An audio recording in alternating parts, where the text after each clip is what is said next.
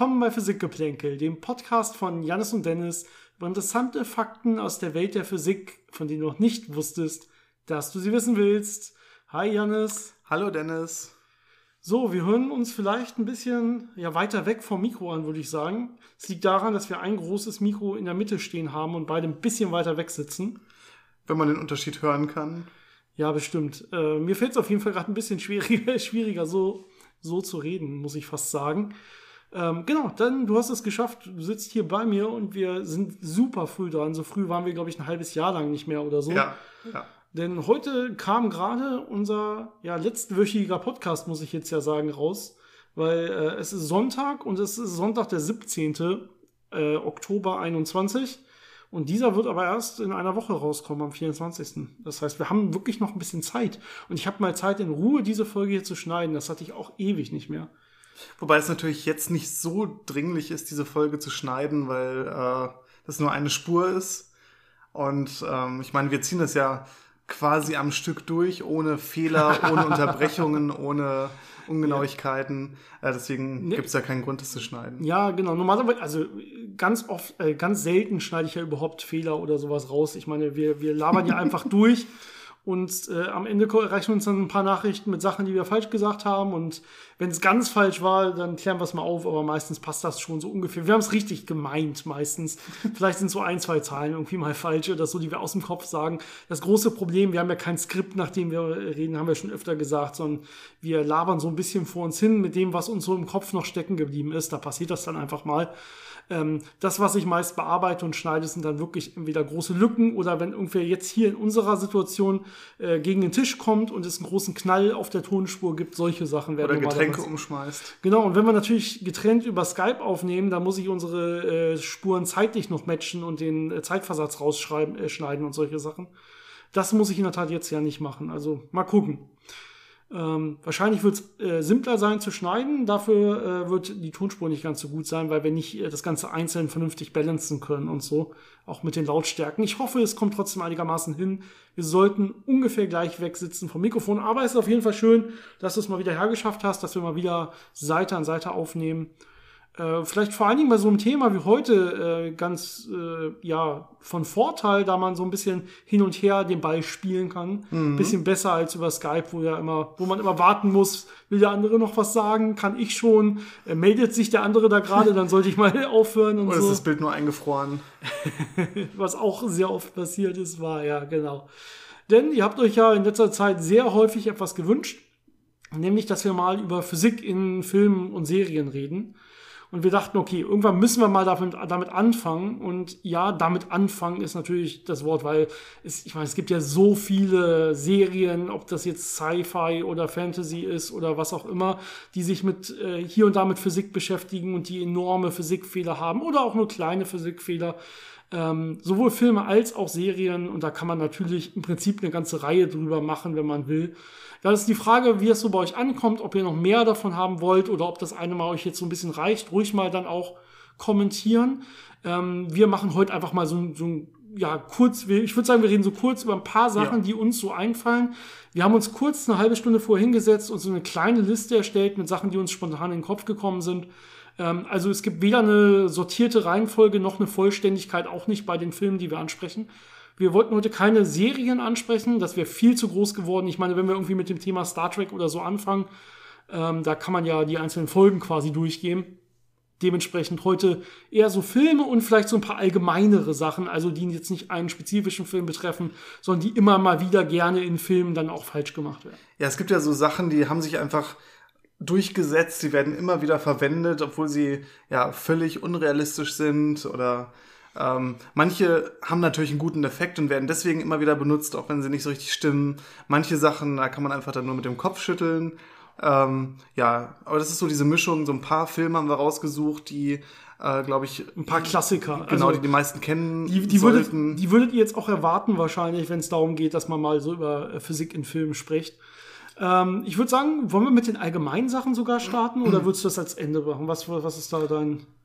Das ist eine gute Frage. präferiertes Vorgehen? Ich glaube, wir können mit den allgemeinen Sachen so als Einstieg starten, was so, Können wir ja, machen. was häufig Genau. passiert. Ganz, ganz Äh, kurz Fragen haben wir gerade keine, also Hörerfragen, die wir normalerweise vorweg besprechen. Was daran liegt, dass wir erst vor drei Tagen, zwei, vor drei Tagen die letzte Folge aufgenommen haben. Und ja, die Zeit war zu knapp. Also uns haben, glaube ich, ein, zwei Nachrichten erreicht, die aber keine Fragen drin hatten, sondern andere Anmerkungen oder Themenvorschläge. Das heißt, wenn ihr jetzt im Laufe der Wochen Fragen schickt, kommen die dann nächste Woche dran. Äh, genau. Ansonsten bitte schickt uns Fragen. So nochmal ein kleiner Aufruf an der Stelle auch. Äh, immer sehr, sehr gern gesehen. Zu allem, was euch so einfällt. Also sowohl zu alten Folgen von uns, als auch zu irgendwelchen anderen Physikthemen, die euch so im Kopf rumschwirren, wenn man so will. Ähm, wie immer, entweder an unsere E-Mail-Adresse physikgeplänkel.gmail.com, Physikgeplänkel zusammengeschrieben, Geplänkel mit AE, oder über unsere Social-Media-Kanäle, äh, Facebook und Instagram, Physik-Geplänkel. Da könnt ihr uns Nachrichten schri schreiben, aber wie eben schon erwähnt, auch gerne Themenvorschläge, Anmerkungen zum Podcast allgemeiner Natur und so weiter. Gut, und ich würde sagen, dann geht's direkt los. Ich meine, die äh, Folge letzte Woche war ja, glaube ich, über anderthalb Stunden. Dann schadet es, glaube ich, nicht, wenn wir heute auch ein bisschen kürzer machen. Schauen wir mal. Schauen wir mal, ne? Ähm, ja, also ich glaube erstmal vorweg vielleicht, ähm, Physik in Filmen ist natürlich vor allem dann relevant, wenn wirklich Sachen passieren, die sehr viel Physik involvieren. Das heißt so, Kammerspielfilme oder romantische Komödien werden jetzt meistens nicht so viel Physik beinhalten, äh, die irgendwie über das, was halt im Alltag passieren würde, hinausgehen. Deswegen ist da nicht so viel Potenzial, dass da was schief geht. Ja, und es ist auch so, dass wir, glaube ich, die Sachen weglassen sollten, die quasi erlauben, dass man einfach Magie hat. Also es gibt ja gerade im Fantasy-Bereich ganz viele Filme, die sagen, wir wollen gar nicht das Ganze physikalisch erklären. Das, bei uns gelten andere physikalische Gesetze, bei uns kann man zaubern oder hat irgendwelche Superkräfte, äh, die natürlich physikalisch keinen Sinn machen. Da macht es auch keinen Sinn, darüber physikalisch zu reden. Natürlich kann das so nicht klappen, sondern es geht mehr um die Sachen, die eigentlich physikalisch korrekt sein wollen in ihrer Grundstruktur, es dann aber vielleicht doch nicht sind. Ja, die halt in entweder unserer Welt spielen oder in einer Welt spielen, die äh, ähnlich genug zu unserer ist, dass man erwarten würde, dass die physikalischen Gesetze da gelten sollten. Ja. Und äh, teilweise sind es auch Sachen, die wirklich bei einigermaßen realistischen Filmen äh, schief laufen, äh, einfach nur, weil es die Art ist, wie man diese Effekte kreiert und wie man dann denkt, dass es gut aussieht. So ein kleines Beispiel dabei ist, äh, wenn man Schießereien hat in Filmen, in vielen Actionfilmen und äh, die Kugeln jetzt auf Metall treffen, dann sieht man sehr oft, dass dabei Funken sprühen. Das ist natürlich, wenn man Special Effects macht, dann äh, setzt man da so kleine äh, ja, so Sprengladungen an äh, und dann sieht man, wo die Kugel eingeschlagen ist und dann sieht das schön aus und es sieht dramatisch aus. Äh, aber in Wirklichkeit würde das nicht passieren. Ähm, das könnte passieren, wenn die Kugeln wirklich aus Stahl wären. Äh, wenn dann Stahl auf Stahl trifft, dann kann man Funken erzeugen. Aber die meisten Geschosse sind Blei-Kupfer-Gemische. Ähm, das hat dann einfach nicht diesen Effekt. Das wird zwar einen, äh, Knall geben, wenn das da drauf aufprallt, aber es ist nicht, äh, in der, ja, die, die Mischung ist nicht äh, so geeignet, um Funken zu erzeugen. Ja, das, das wird wahrscheinlich stimmen, richtig. Äh, Funken ist relativ schwer zu bekommen. Ne? Da müssen, müssen schon die richtigen Reibungen stattfinden. Da müssen die Oberflächenstrukturen dementsprechend sein, dass es da dann wirklich Funken gibt. Ja, vor allem muss die Energie ja auf die richtige Art transferiert Richtig. werden. Das heißt, wenn das einfach Ja. nur in Verformung übergeht, äh, dann passiert da nicht so viel an, ja, Funken. An Funken selber, an wirklich Abtragung des Materials, äh, das dann heiß genug ist, dass es glüht. Im Prinzip, das ist ja das, was Funken dann an der Stelle sind. Äh, wo du gerade über äh, Pistolen oder, oder äh, Waffen redest, Schusswaffen redest, kann man vielleicht ganz kurz über Schalldämpfer sich Gedanken machen. Ähm, ich bin jetzt kein Militärexperte an der Stelle, aber ich glaube, ähm, es ist eindeutig, dass die in normalen so Agentenfilmen und so immer viel zu gut funktionierend dargestellt werden. Ja, das heißt, die machen die äh, Schüsse viel leiser, als es in der Realität wären. Ich meine, das ist super schwer, sch- wirklich eine Schalldämpfung, eine vernünftige zu etablieren. Und auf so, auf so kurzem Level, wie es, also auf so, mit so kurzen Strecken, wie es bei so einer, bei so einem Pistolenschalldämpfer zum Beispiel gemacht wird, ist das einfach nicht so gut möglich, wie es dann letztendlich wirklich passiert in Filmen. Man muss vielleicht auch dazu sagen, der Sinn von Schalldämpfern ist oft nicht, dass man den Schuss nicht mehr hört, also gar nicht mehr hört, sondern es ist einfach, um diesen extrem lauten Knall äh, so weit abzumindern, dass, äh, wenn man jetzt zum Beispiel in einer Gruppe irgendwo in ein Gebäude reinstürmt, ähm, dass man dann nicht alle Leute taub macht, weil das einfach mhm. so ein äh, wahnsinniger Knall ist. Also es sind ja richtig, richtig hohe Lautstärken, die dabei entstehen, äh, wenn das ja quasi eine Explosion äh, in dem Lauf da erzeugt. Ja. Ähm, das ist schon sehr unangenehm. Deswegen ist das eher so ja meistens der Sinn. Es gibt äh, wohl sehr spezielle Schalldämpfer, die ziemlich weit runtergehen können, dass es wirklich nur so ein kleines Plopp-Geräusch ist, aber das ist dann sehr aufwendig hergestellt, die müssen sehr präzise gefertigt sein und das ist in den meisten Fällen dann einfach nicht, nicht so wirklich realistisch. Ja, wir können in dem Zusammenhang auch nochmal über Rückstöße nachdenken. Einmal natürlich bei den Waffen und auf der anderen Seite dann, wenn man von einer Kugel getroffen wird. Ich glaube, das zweite ist immer am meisten unrealistisch, gerade wenn es irgendwelche so extrem übertriebenen Actionfilme sind, dass man wirklich einen Rückstoß, einen deutlichen bekommt, wenn man von der Kugel getroffen wird und dann so richtig nach hinten geschleudert wird oder so. Das macht natürlich keinen Sinn physikalisch. Ja, das beste Beispiel dafür ist, glaube ich, äh, Django Unchained von Quentin Tarantino. Ähm, da gab es eine Szene, wo eine Frau von der Kugel getroffen wird und dann seitlich in den Raum nach hinten wegfliegt. Ähm, da ist es, glaube ich, auch schon für, für, ja, für so ein komisches Moment gemacht, weil es einfach so übertrieben wirkt. Ähm, aber das sieht man sehr oft in Filmen, dass die Leute dann durch so eine einfache Pistolenkugel wirklich weggeschleudert werden, über irgendwelche Treppengeländer geworfen werden oder aus dem Fenster fliegen. Und man muss sich einmal vorstellen, es ist natürlich ein Impulsübertrag, den man da hat. Und so eine kleine Kugel, die hat ja nicht wirklich viel Masse. Das heißt, obwohl die schnell ist, wird er nicht so viel Impuls übertragen, dass das reichen würde, um so einen normal schweren Menschen wegzu, ja, wegzuschmeißen. Und das andere ist ja auch die gleiche Kraft, äh, die da übertragen wird, würde ich ja natürlich auch nach dem dritten Newtonschen Axiom äh, ja in der Waffe spüren, wenn ich die abfeuer. Und ja, das wird natürlich oftmals auch gezeigt. Man hat ja auch in der Realität relativ starken Rückstoß bei so Waffen und so. Und ich glaube, das ist auch deutlich realistischer als das, was man dann von Kugeln getroffen hat, wirklich erfährt. Die Kugel verliert natürlich auf dem Weg schon mal deut auch nochmal deutlich an Energie. Das heißt, das, was dann dem trifft, der von der Kugel getroffen wird, ist immer weniger. Ne? Wir haben ja Luftwiderstand und so. Das heißt, die Kugel wird schon mal, schon mal langsamer, wird schon mal an Energie verlieren. Und letztendlich äh, wird sie sich natürlich dann in Verformungsenergie entweder der Kugel selbst oder des Körpers, des getroffenen Körpers, der wird ja quasi dann zerrissen, zerformt und so weiter. Da wird ja dann die Energie letztendlich, äh, wird viel Energie in solche Art äh, quasi von Verformung oder so übergehen und weniger in quasi gezielten Rückstoß. Man wird ja hier nicht von einer großen Plattenscheibe getroffen, der einen so als Ganzes zurückdreht, äh, drängt, wenn man so will, sondern es wird ja hier ein Loch gebohrt. Das ist ja eine andere Art von, äh, anders als wenn ich eine Waffe halte und die so noch halbwegs vernünftig über meine Muskeln dann meinen ganzen Körper so ein bisschen zurückdrücken kann eigentlich. Ja, aber selbst wenn man mal diesen Rückstoß gespürt hat, der ist zwar für einen selbst schon einigermaßen stark, aber natürlich nichts im Vergleich zu dem, was nötig wäre, um jemanden wirklich wegzuschleudern. Also da hat man dann schon diesen Ja, ich glaube, wenn, du, wenn du zu ganz großen Maschinengewehren gehst, irgendwann schon, die brauchen da dann auch Ständer und so weiter. Aber zumindest in Actionfilmen, wenn du da irgendwie deine Waffen hast, die dann da durch die Gegend ballern, ist ja, das so aber auch, auch bei größeren, äh, da muss man sich dann vielleicht ein bisschen reinlehnen,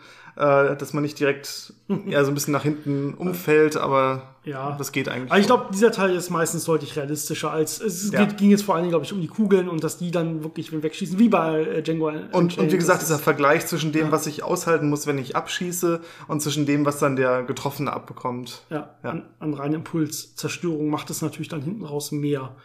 Genau, wo du gerade, wo wir gerade bei Pistolenkugeln sind, wir hatten doch diesen einen Film mit Angelina Jolie, äh, wo dann Kugeln auch so im Kreis fliegen können. Das ist natürlich dann auch eine Wanted. lustige Sache. Genau. Ja, richtig. Wanted, äh, wo dann, genau, ich glaube, das soll ja auch physikalisch eigentlich korrekt sein. Man gibt einfach am, am Anfang so einen extremen Drehimpuls quasi mit, so dass das Ganze dann irgendwie auf eine Kreisbahn geht. Ich glaube, man muss die Waffe so ein bisschen äh, schwingen oder schleudern, dass die Kugel so einen, ja, so einen, so einen Kick mitbekommt und dann ja. fliegt die im Kreis. Das Problem ist, Kugeln sind natürlich ballistische Geschosse. Ja. Das heißt, wenn da keine Kraft akut einwirkt, wird die gerade ausfliegen. Mhm. Und äh, die sind ja auch so geformt, dass sie, wenn sie sich drehen, natürlich sich im Flug stabilisieren auf eine ja, ballistische, geradlinige Flugbahn. Ähm, das heißt, dass man, man kann vielleicht so ein bisschen vorne, wenn man, wenn man das bewegt, die so ein bisschen nach links ablenken für ein kurzes Stück, aber sobald die dann aus dem Lauf raus ist, wird die einfach geradeaus weiterfliegen. Okay. Also das ja. ist äh, ja, nicht ganz so realistisch. Okay, ich, wenn wir mal ein bisschen weiter beim allgemeinen Teil so bleiben. Ich meine, ich glaube, wir müssen nicht über diese ganzen ganz klassischen Sachen reden, wie Autos, die viel zu schnell explodieren und viel zu stark explodieren und so. Ich glaube, das ist klar, aber vielleicht eine Kleinigkeit, die nicht ganz so klar ist, zum Beispiel, wenn man äh, sowas wie äh, glühende Zigaretten in so einen äh, Tank wirft von einem Auto oder sowas. Oder eine Benzinlache, das ist ja immer das Schönste, Richtig, wenn dann, ja. wenn dann der Held äh, da irgendwie das Benzin hat auslaufen lassen oder irgendwelchen Treibstoff und dann so die Zigarette nach hinten wegschnippt und alles in die Luft geht. Ähm, es ist so, dass im Prinzip so eine glühende Zigarette Benzin entzünden kann aber es ist sehr schwierig. Also es gab Leute, die haben das getestet, die haben äh, ein paar hundert Versuche gemacht, immer wieder äh, glühende Zigaretten in so Benzinlachen reingelegt. Teilweise saugen die sich voll und gehen einfach aus. Äh, teilweise glimmen die einfach langsam zu Ende. Dann haben sie versucht, äh, da noch ein bisschen ja, Luft durchzuziehen, dass das dann noch mal ein bisschen mehr glüht, aber selbst dann hat es nichts gebracht. Ganz anders Streichhölzer, die funktionieren wunderbar und äh, zünden das richtig schnell durch. Ähm, aber diese Zigaretten, das ist selbst wenn es manchmal funktioniert, ist es einfach so unzuverlässig, äh, dass man das nicht probieren sollte, wenn man mal in so eine Situation kommt und äh, ein Haus in die Luft jagen möchte. Also, ja, ja. Ja. Ja, insgesamt natürlich, wenn es so um Actionkämpfe in Filmen gibt, gibt es natürlich viele so Unstimmigkeiten. Ich glaube, das sind ja auch keine reinen Physik-Sachen, sondern ich glaube, da ist sich ja jeder im Klaren drüber, dass eigentlich äh, wenn man harte Schläge abbekommt, man deutlich schneller zu Boden gehen sollte, als es in so langen, brutalen Fight-Szenen der Fall ist, dass man wahrscheinlich viel schneller sterben würde, als es in so manchen Filmszenen gezeigt wird. Ja, es ist so, die, die Krafteinwirkungen auf Körper sind halt immer sehr, ähm, ja, daneben. Man fällt also, aus dem zweiten Stock und kämpft weiter, ne? Genau, Kein Problem. Ist, ja, oh, ein bisschen wehgetan, ein bisschen auf den Boden gefallen, naja, macht ja nichts. Äh, normalerweise wären dann schon ein paar Gelenke kaputt oder ein paar Knochen gebrochen. Ähm, auch bei vielen Kämpfen, wenn man da irgendwelche Tritte richtig setzt, dann ist sehr schnell irgendwas wirklich kaputt und dann kann man nicht mehr wirklich weiterkämpfen. Aber in Filmen, da geht das dann über Minuten.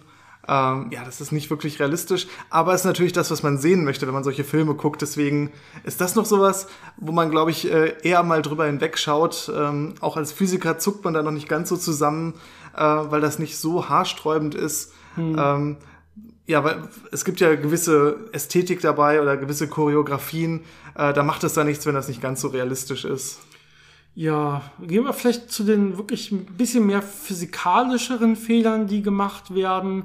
Äh, wie ist das zum Beispiel im Flugzeug? Äh, da gibt's ja viele auch so Action-Szenen oder so, wo dann eine Tür aufgerissen wird oder irgendein kleiner Teil weggesprengt wird oder so. Und dann wird natürlich alles komplett rausgesogen aus dem Flugzeug. Man muss sich vielleicht noch mit viel Kraft irgendwo festhalten, damit man nicht wegfliegt, wenn man so will, oder äh, an der Tür dann festhalten letztendlich.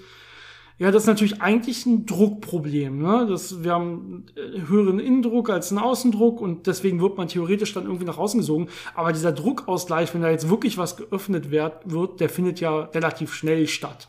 Ja, das ist ja wirklich eine relativ kurze Zeit, so einmal so ein Wiep, und dann ist ja eigentlich der Druck ausgeglichen. in der Zeit können vielleicht dann kurz ein Trommelfell platzen oder sowas. Sowas kann eventuell passieren.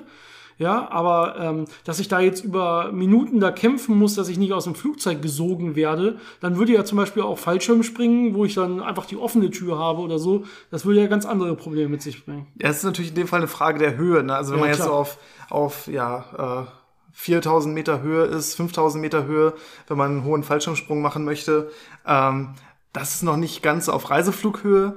Ähm, das heißt, der Druckunterschied, äh, den man in einer äh, ja, Druckkabine hätte im Vergleich zu draußen, wäre da nicht so groß. Natürlich hat man bei solchen kleinen Fallschirmflugzeugen nicht mal eine Druckkabine. Das heißt, man ist einfach bei Außendruck.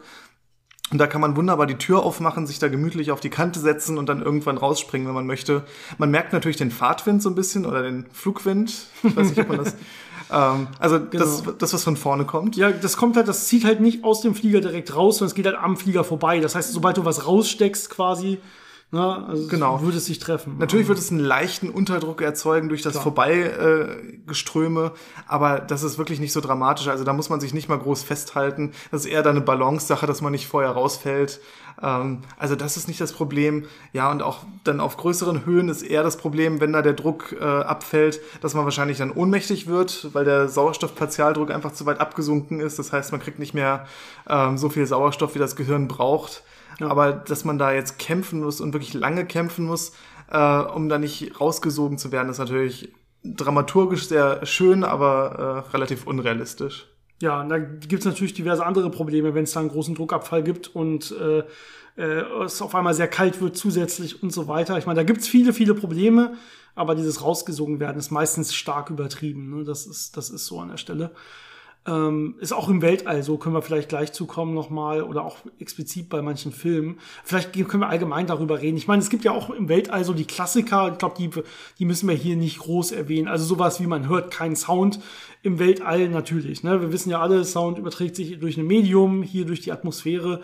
Und äh, je dünner die Atmosphäre wird, desto höher man kommt, desto ja, weniger Sound kann dann auch letztendlich übertragen werden. Die Frage ist immer, wer soll eigentlich gerade diesen Sound hören? Ich meine, man hört ja schon Explosionen auf einem Raumschiff, wenn man selber innerhalb dieses Raumschiffes ist und man hat ja da so eine Art künstliche Art mit selbst mitgebrachte Atmosphäre innerhalb des Raumschiffes. Selbst wenn irgendwas aufgesprengt wird, wird wäre ja um diese Stelle herum auch immer noch gerade ein bisschen Luft, da wo sie gerade austritt. Da würde man durchaus auch noch was hören. Aber wenn man jetzt gerade einen, einen Schnitt hat, wo das quasi von weiter weg das Ganze zeigt, ja, dann sollte natürlich da eigentlich kein Sound mehr ankommen. Da ist immer die Frage, dreht das eher quasi im Sinne von, wir, wir ja, wir stellen uns das vor als Protagonist, der da gerade involviert ist, der würde dann wahrscheinlich doch auch noch was hören und so. Und er macht es so, so halb Sinn zum Beispiel, zumindest. Das wäre ja okay dann an der Stelle. Ja, ähm, ich glaube, wir haben jetzt so die wichtigsten ja, ich, Sachen. Ich, würde sagen, wir können noch mal ganz kurz ein bisschen allgemeiner über Weltall, äh, im Weltall bleiben. Also wenn es, ähm, was, was oft so ein bisschen missverstanden wird, ist wahrscheinlich, äh, wahrscheinlich dann auch sowas wie Orbit-Dynamiken, äh, ja, dass man, dass man ja im, im Prinzip immer noch die Gravitation hat, die einen auf Orbit halten möchte und man da nicht einfach wie auf Schienen quasi äh, hin und her fahren kann mit seinem Raumschiff oder mit einem anderen Raumschiff einfach, dass man sich quasi gegenübersteht und dann irgendwie aufeinander schießen kann oder irgendein Seil zwischeneinander befestigen kann, wenn man nicht auf einem Orbit ist, der genau das quasi erhält. Also in diesem Fall der Abstand. Wir haben ja öfter schon über solche Orbit-Dynamiken geredet und das ist in Wirklichkeit alles relativ kom komplex und wenn man da sowas solche Manöver plant, dann ist da viel Mathematik vorher nötig und so. Und das einfach so auszuführen ist hart. Wir haben ja auch immer noch Newton, ne? das heißt, wenn irgendwie der Antrieb ausgeht, dann stehen wir nicht einfach still, dann bewegen wir uns natürlich mit konstanter Geschwindigkeit weiter. Das wird natürlich auch oft vernachlässigt. Das sind, glaube ich, so die Klassiker, die man gerne im Weltraum falsch macht. Ja, diese ganzen Kraftwirkungen äh, sind immer so ein bisschen ja unrealistisch gemacht. Da kommen wir, glaube ich, auch noch, äh, noch mal mit einem äh, konkreteren Beispiel drauf zurück. Vielleicht noch so ein kleiner Bereich, äh, was auch öfter schief geht, was so ein bisschen die Richtung Biologie einschlägt. Ähm, wenn man so Körper hat, da kann man dann in Filmen natürlich zwei Sachen mitmachen. Man kann sie einmal klonen. und da hat man oft das Ding, dass dann der Klon im gleichen Alter, also mit genau dem gleichen Aussehen da rauskommt, wie derjenige, der geklont wurde. Und mhm. normalerweise ist ja Klonen, ich reproduziere quasi einen Organismus mit der gleichen DNA, aber da muss man natürlich vorne anfangen, also mit einem Zellhaufen und den dann erstmal zu einem Embryo machen und dann irgendwann zu einem Baby Vielleicht kann man das irgendwie beschleunigen mit irgendwelchen äh, tollen Tricks, aber man kommt nicht umhin, äh, wirklich erstmal diese ganzen vorher, äh, früheren Stadien zu haben, ja. bevor man dann Erwachsenen Man, macht. Manche Filme machen es komplett falsch. Ne? Die klonen wirklich einfach äh, komplett den Menschen in dem aktuellen Zustand das würde dann zumindest nicht mehr das Klon sein, so wie wir das heute nennen in der Wissenschaft. Das wäre dann wirklich eine Duplizieren der kompletten Molekülstruktur, wenn man so will. So eine Art Transporter, wie es bei Star Trek gemacht wird. Das ist ja sehr ähnlich. Da haben wir ja sogar mal eine eigene Folge drüber gemacht. Quantenteleportation, wo wir darüber geredet haben, ob oder wie das geht. Und ja, wahrscheinlich nicht so richtig, war die Antwort.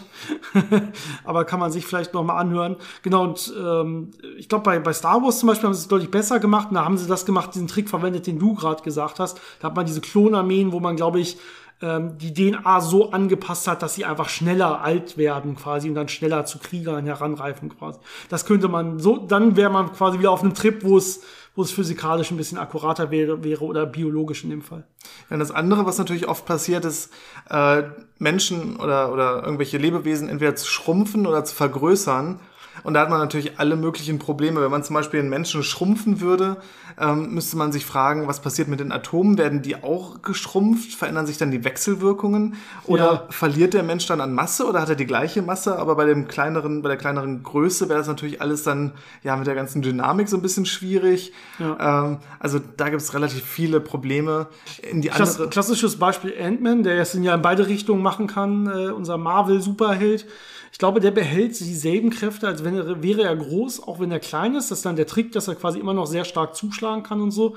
Äh, sehr fragwürdig, wie man das dann machen will. Aber selbst wenn er, egal was geschrumpft ist. Wenn er stark zuschlägt, muss er ja auch irgendwie diesen Impuls eigentlich zurückhalten. Das heißt, ja. er muss ja auch diese Masse dahinter haben, dass er ja. nicht selber wegfliegt. Ja, und die Wechselwirkungen wären ja komplett eigentlich andere. Hast du völlig recht. Ne? Selbst wenn die Moleküle gleich wären, weil ansonsten würde es sie eigentlich gar nicht so geben und sie würden gar nicht so halten in unserer Welt, dann würden ja irgendwie auf einmal Moleküle fehlen. Die müssten irgendwo hingehen und die würden dann random wiederkommen, wenn er größer wird. Was also passiert mit den. Zellstrukturen? Und ja. da will man gar nicht drüber nachdenken nachdenken. Auch in, in eine ähnliche Richtung geht ja auch, wenn man diese riesigen Monster hat, ähm, die einfach so groß sind, wo man sagen würde, das ist wahrscheinlich nicht, äh, ja, die, die würden nicht leben können, weil einmal äh, die Gravitation natürlich sehr stark wirkt und die dann zusammengequetscht werden, also unter ihrem eigenen Gewicht quasi zusammenbrechen würden und auch so Blutzirkulation wird auch irgendwann schwierig, wenn man zu groß ist und zu schwer ist, dann kriegt man einfach nicht mehr äh, den Organismus gut durchblutet. Also auch da ist es immer so ein bisschen äh, schwierig, wenn das große Monster sind, die aber in so einem realistischen Setting irgendwo auftauchen. Wenn das natürlich magische Monster sind, da ist das dann völlig egal. genau, das habe ich ja gesagt. Wir müssen Magie irgendwie raushalten. Ne? Sobald das irgendwie in dieser Welt erlaubt ist, kann man immer sagen, ja, das war, das war die Magie der Welt. Wie auch immer man es nennt. Ne? Bei, bei Star Wars war es dann die Macht oder so. Das kann man zur Not immer sagen.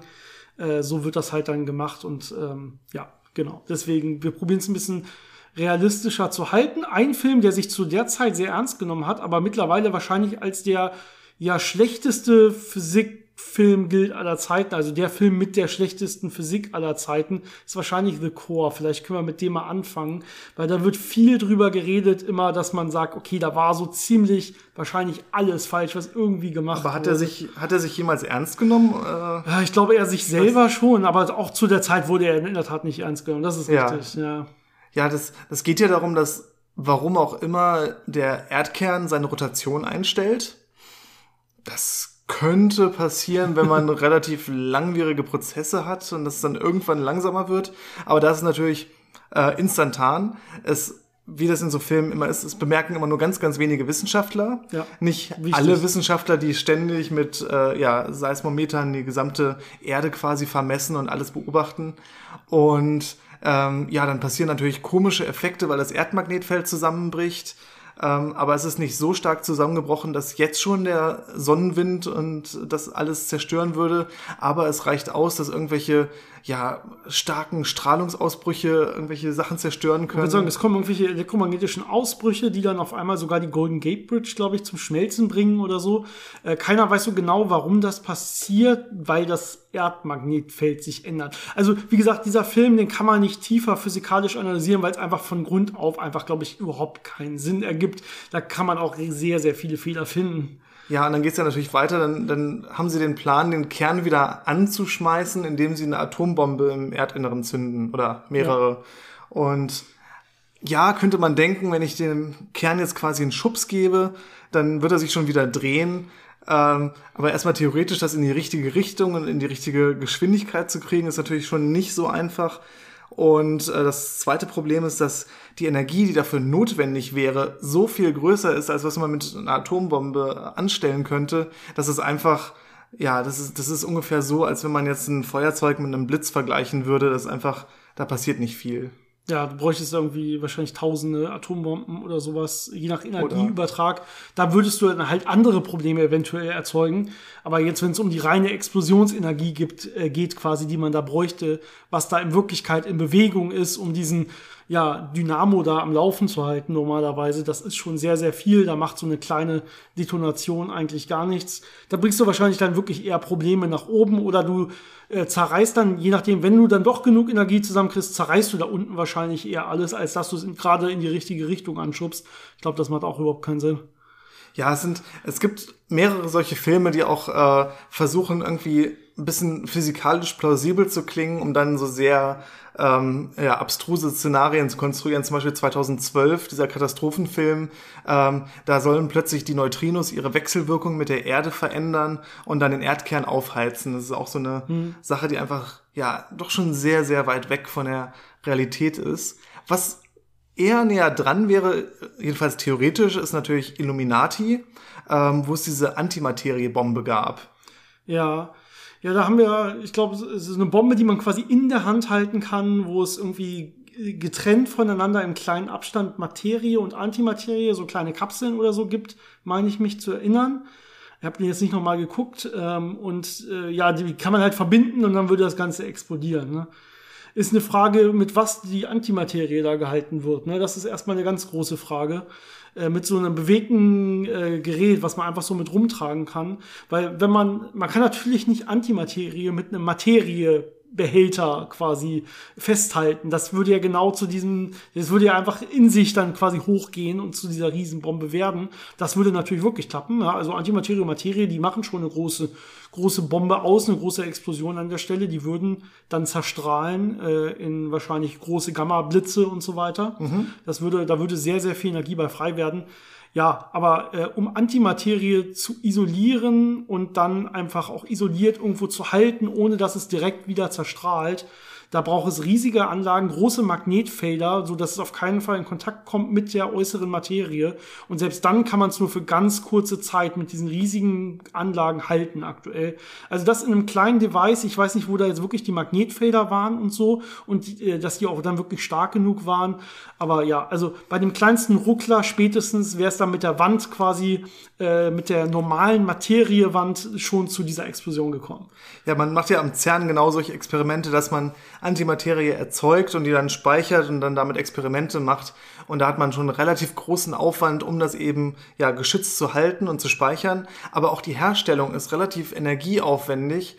Und um jetzt die Menge an Antimaterie zu erzeugen, um ja dieses so ein Handheld-Device da zu füllen, ähm, ich glaube, die Abschätzungen wären, dass das CERN so eine Million Jahre laufen müsste und dann hätte man genug zusammen. also ist vielleicht nicht der effizienteste Weg, um da äh, so eine Bombe herzustellen. Andere Bomben wären wahrscheinlich einfacher zu bauen, ohne da jetzt Hinweise zu geben. Eine Energiequelle ähm, für solche Magnetfelder, die man nicht benutzen sollte, sind auf jeden Fall Menschen. Ähm, wenn man Au, sich mal die Matrix angeschaut was, hat. Was für ein Übergang, ja. Ne? Ein, ein historischer Übergang. ähm, ja, in der Matrix werden ja Menschen quasi, äh, wie soll man das nennen, gefangen gehalten, gezüchtet, um äh, für die Maschinen Energie zu erzeugen. Und äh, wenn Menschen eines nicht sind, dann effiziente äh, Bereitsteller von Energie. Also wenn man in Menschen so Nahrung reingibt und dann wartet, wie viel Energie da rausbringt, das ist nicht viel. Ähm, wenn man die Nahrung direkt verbrennen würde, würde man viel mehr Energie rausbekommen. Das heißt, Menschen sind sehr ineffiziente äh, Energie, ja, mhm. Energiespeicher und auch Energiebereitsteller. Ähm, ja, also kein effizienter Vorgang, wie wir mit Energie so umgehen. Ne? Es kommt immer noch dann darauf an, wie man die Energie genau reinsteckt. Ja, es gibt ja gerade so zwischen Veganern und Fleischessern die große Diskussion, wenn ich vorher das äh, Ganze nochmal durch ein Tier gebe, das auch schon ineffizient ist, das dann töte und damit dann einen Menschen füttere, quasi wird's nochmal, dann ist ja quasi die Ineffizienten hier nochmal multipliziert, einmal von dem Organismus Tier und dem vom Mensch. Wenn ich es direkt mit, äh, ich sag mal, äh, angepflanzten Gemüse oder so füttere, ist es noch ein bisschen besser, aber immer noch sehr ineffizient. Das ist halt das große Problem. Ne? Wir, äh, ja, wir sind nicht energieeffizient. Das ist quasi kein Überlebensmerkmal, das man braucht, um evolutionstechnisch irgendwelche direkten Vorteile zu haben. So ein großes Gehirn, das sehr intelligent ist, ist halt sehr energieineffizient, wenn man so will, und trotzdem hilft es dann letztendlich mehr. Ja, das andere Problem ist natürlich auch, ähm, die Frage, wie man Energie von den Menschen abzweigt. Also wenn man jetzt zum Beispiel Wärmeenergie nehmen würde, die Körpertemperatur ist halt nicht wirklich groß über der Umgebungstemperatur. Das heißt, man hat keinen vernünftigen Wärmegradienten, den man ausnutzen kann. Das, bei Atomkraftwerken versucht man ja zum Beispiel immer zu höheren Temperaturen zu gehen, mhm. um die Turbinen effizienter betreiben zu können. Und wenn man da so einen Menschen hat, der irgendwie, ja, 100 Watt bei 37 Grad erzeugt, das ist halt alles andere als äh, Ja, ich passend. glaube, in Wirklichkeit wäre es in dem Film wahrscheinlich irgendwie eine Art Elektrizität, die man irgendwie entnimmt. Wahrscheinlich von Nerven oder so, die angeregt werden durch die Matrix. Das ist ja noch. Äh, ja, also es, es ist, kann, ja nur ein Bruchteil, weil das meiste geht ja wahrscheinlich in Wärme verloren. Es kann nicht sehr effizient sein, was da gemacht wird von den Maschinen, da bin ich auch ziemlich sicher. Aber was es natürlich wieder realistisch macht, äh, weil wenn man sich äh, aktuell so AI anguckt, äh, was die teilweise äh, produziert, äh, dann wäre es nicht verwunderlich, wenn das das Beste wäre an Energiegewinnung, mit dem sie. Was haben wir da, was eigentlich überhaupt keinen Nutzen hat? Ah, Menschen, ja, dann haben wir doch was für die. Recycling, wenn es schon da ist. Wenn es schon da ist, genau, können wir es dafür dann auch nochmal verwenden. Aber du musst ja trotzdem noch Energie zuführen und Nahrung ja. in irgendeiner Form zuführen oder so. Die könntest du ja, wie du schon gesagt hast, zur Not verbrennen oder so. Also, Wahrscheinlich auch die hm. ganze äh, Infrastruktur, die man dafür bereitstellen muss, ist so groß, dass sich das auch nicht lohnen würde. Also es, ja.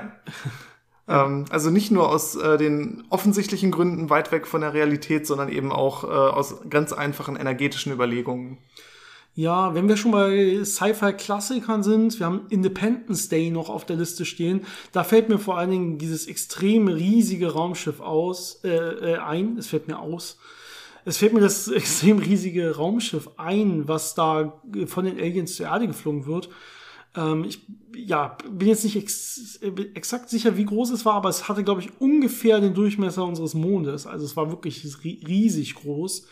Und das würde natürlich Probleme machen, wenn etwas mit äh, ja, dem Durchmesser unseres Mondes, das heißt da ähnlichen Masse, ich meine, war, war wahrscheinlich insgesamt ein bisschen weniger Masse als der Mond, weil es ja auch deutlich flacher war, weil er eine Scheibe, aber trotzdem eine Riesenmasse hat ja auch dann eine eigene große gravitative Anziehung. Und wenn das dann irgendwie, ich sag mal, ein paar hundert Meter über New York City, es ist ja immer New York City letztendlich, schwebt, äh, oder Washington oder wo auch immer. Ich glaube, die hatten ja dann noch ganz viele von diesen Dingern sogar, diese City Destroyer oder so. Dann sollte das ja eigentlich, ja, gravitativ da alles durcheinander bringen. Also Erdbeben, eventuelle irgendwelche Vulkanausbrüche, äh, Sachen, die vielleicht sogar irgendwie nach oben wegbrechen oder so, weil sie nach unten nicht mehr genug Stabilität haben. Ein paar kleine Flutwellen. Hm, richtig. Alles wird durcheinander durcheinander gewälzt, wenn man so will. Ne? Ja, da hat man äh, sehr effiziente Gezeitenkräfteerzeuger. Genau. Also, das ist nicht die beste Idee. Also, es ist eine sehr gute Idee, wenn man einen anderen Planeten zerstören möchte. Ähm, ja, aber diese Effekte wurden nicht genug gewürdigt. Ich glaube, so ein bisschen hier und da wurde es gezeigt, dass da was passiert durch die Anwesenheit der Raumschiffe selber. Aber die müssten viel zu schwer sein. Also da müsste richtig was passieren. Ähm, in Wirklichkeit mit der Welt darunter. Gerade wenn wir davon ein paar haben, die dann zur Erde fliegen, die würde die Welt wahrscheinlich fast auseinanderreißen können. Andererseits muss man dann natürlich auch gucken, äh, wie halten die sich an der Stelle? Also wie äh, kämpfen sie gegen die Gravitation an? Dass sie nicht einfach auf die Erde fallen, weil anscheinend sind sie ja nicht in einem Orbit. Sie hatten eine künstliche Gravitation an Bord, okay, glaube ich. Das heißt, das war wieder etwas, was eigentlich eher in Richtung Magie geht. Denn sowas ja. wie künstliche Gravitation, ich meine, man stellt sich das immer vor bei Außerirdischen, dass das irgendwie geht. Aber physikalisch wüsste man jetzt nicht so richtig, was eine Art von, was das sein sollte, eine künstliche Gravitation.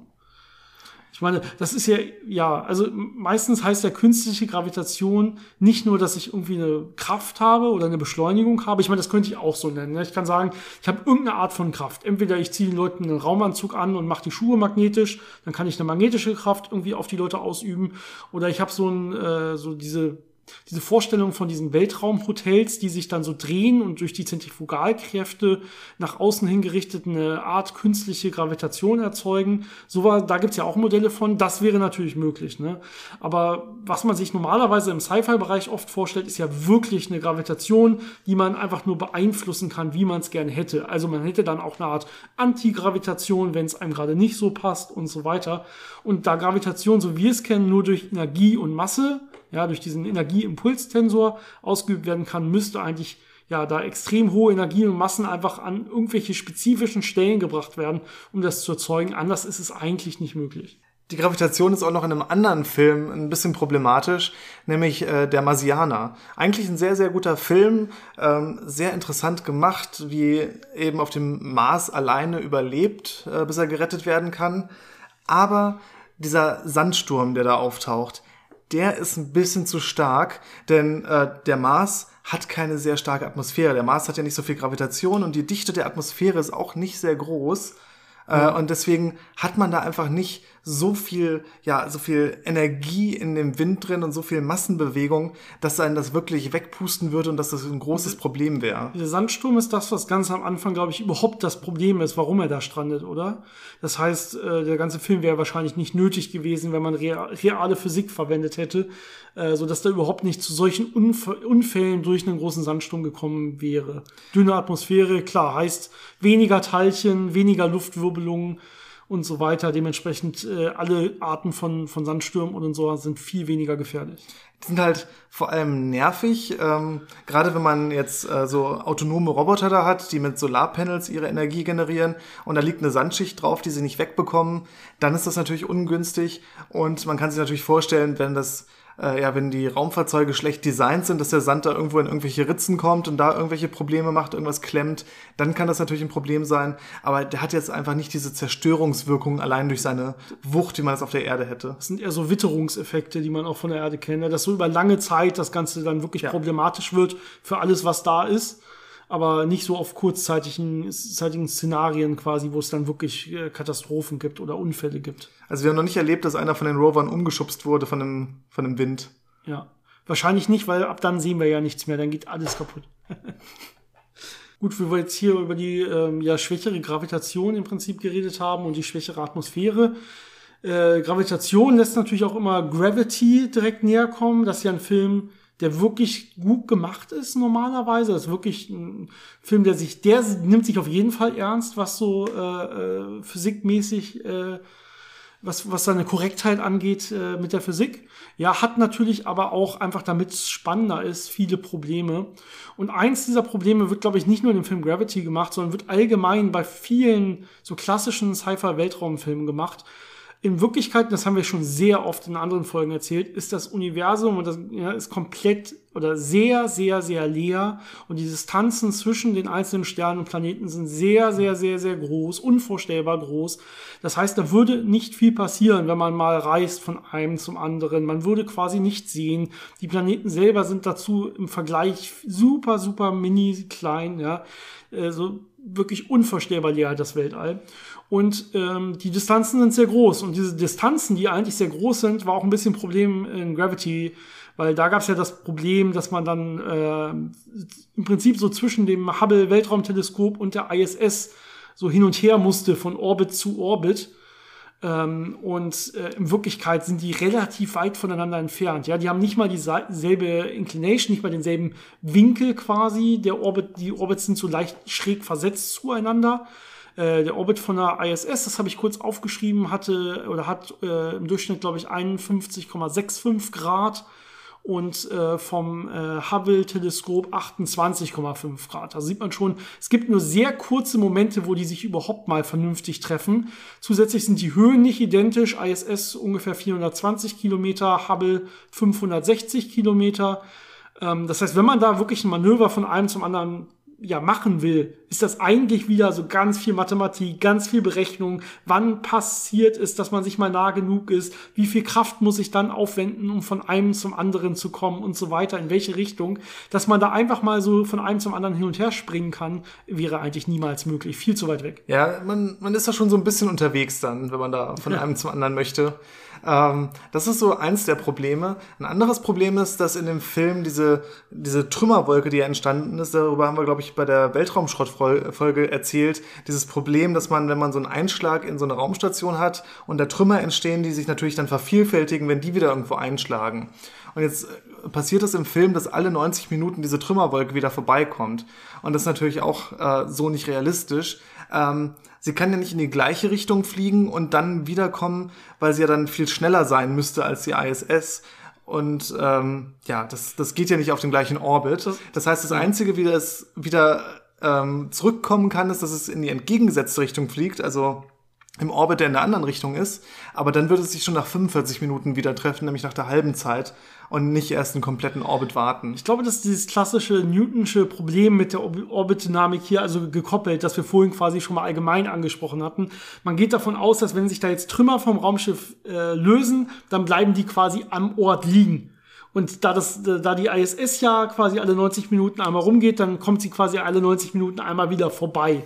Ja, aber in Wirklichkeit haben wir ja Newton, das heißt, äh, die bewegen sich einfach genauso weiter mit der ISS wie vorher. Da wird sich an der Geschwindigkeit und am Orbit erstmal eigentlich nichts ändern äh, bis auf vielleicht den kleinen Stoß, den sie bekommen haben oder so, aber im Großen und Ganzen bleibt es dasselbe. Das heißt, ja, man würde da nicht regelmäßig alle Umrundungen wieder auf diese Strümmer stoßen, die würden sich mit einem mitbewegen und man hätte eigentlich keine Probleme oder immer Probleme, je nachdem, wie die da durcheinander wirbeln. ja, und am Anfang ist natürlich dieser wahnsinnig tolle Blick da äh, auf die Erde und äh, im Weltall rum ähm, sehr beeindruckend.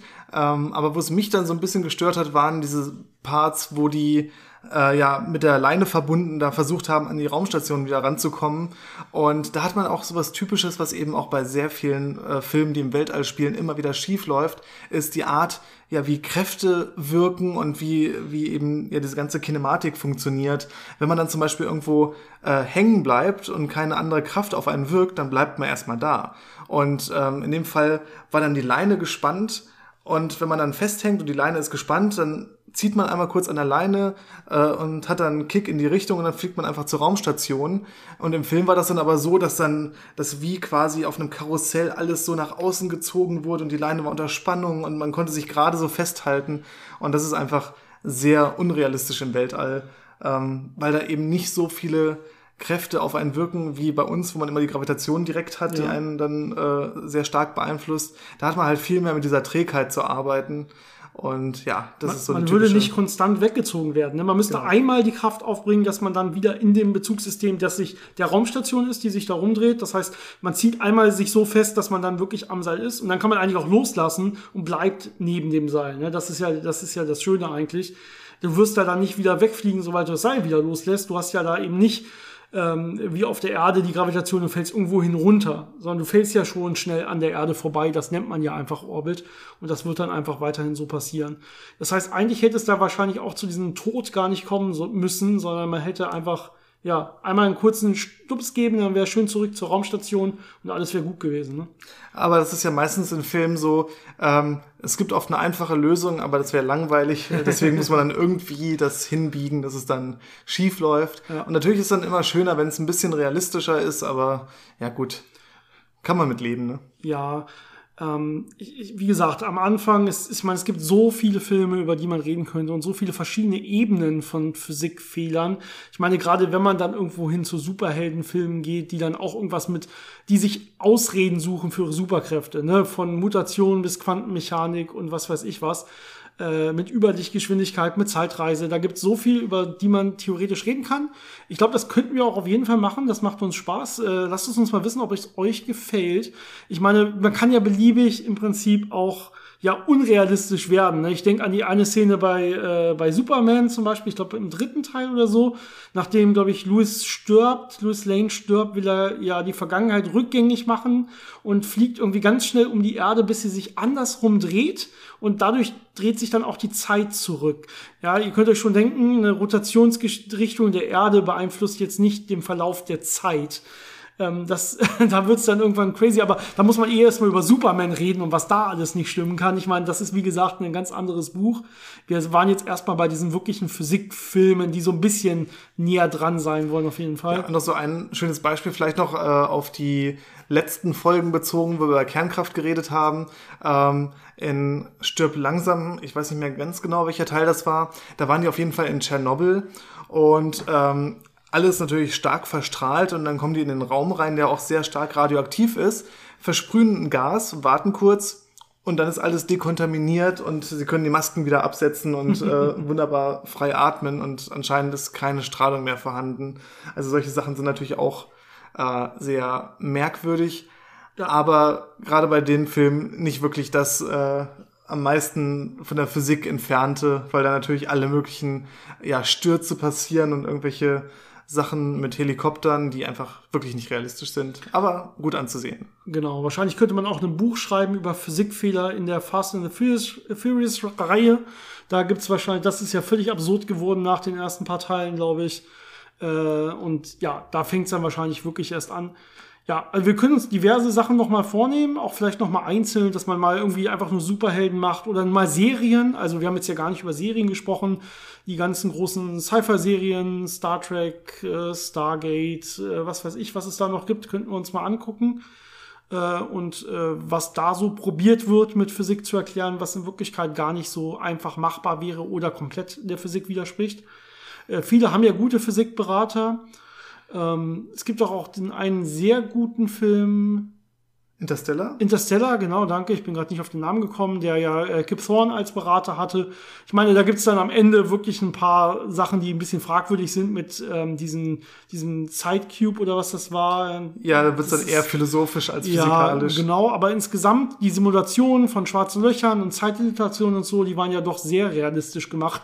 Ich glaube, deswegen gehört er auch eigentlich nicht auf so eine Liste mit Physikfehlern, auch wenn er hier und da vielleicht äh, Sachen hat, wo man drüber diskutieren kann. Ganz lustig ist auch noch äh, The Big Bang Theory, die ja auch anscheinend Berater haben und wo man teilweise sehr akkurate Darstellungen hat von Physikern und auch von Physik und dann aber wieder so Momente hat, wo man als Physiker einfach mit dem Kopf schüttelt und lachen kann, weil es einfach ähm, ja doch sehr unrealistisch ist oder einfach äh, ja, wo man denkt, sowas passiert nicht an einem Institut oder mhm. so würde sich keiner verhalten oder ja. solche ja solche Arbeitsplätze gibt's gar nicht, dass man mal das und dann das macht und äh, ja kann, kann man, auch da kann, kann man, auch mal in Ruhe drüber reden. reden. Exakt, wollte ich, habe ich gesagt. wir, also genau, also können wir auch machen, können, können, sollten wir dann auch mal auf unsere Liste setzen. Uns interessiert auf jeden Fall euer Feedback dazu.